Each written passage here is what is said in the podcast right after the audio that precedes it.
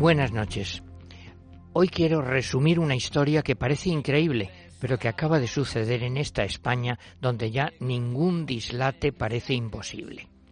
Un político que ocupaba un alto cargo desobedeció a la Junta Electoral Central con plena conciencia de lo que hacía, pero ahora pone el grito en el cielo por el castigo que le imponen.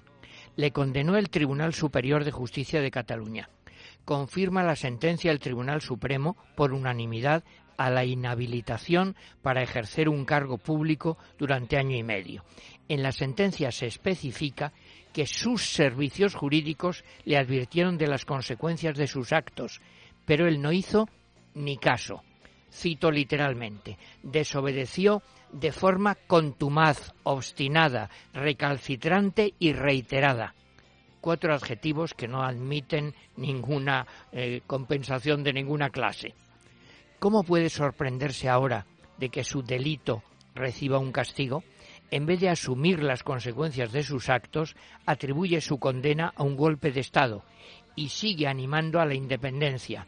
Identifica a España, a toda España, de derechas, de izquierdas, de centro, con la represión frente a la libertad que él dice encarna. ¿Por qué comento esta locura en un programa deportivo? Pues muy sencillo porque el Club de Fútbol Barcelona se ha apresurado el primero a solidarizarse con este delincuente confeso y orgulloso de serlo.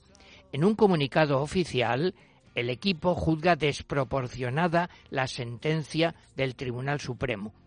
¿Ese es el papel que le corresponde a un club de fútbol? Si alguien ponía en duda la deriva independentista del Barcelona, este nuevo disparate le deja sin el menor argumento.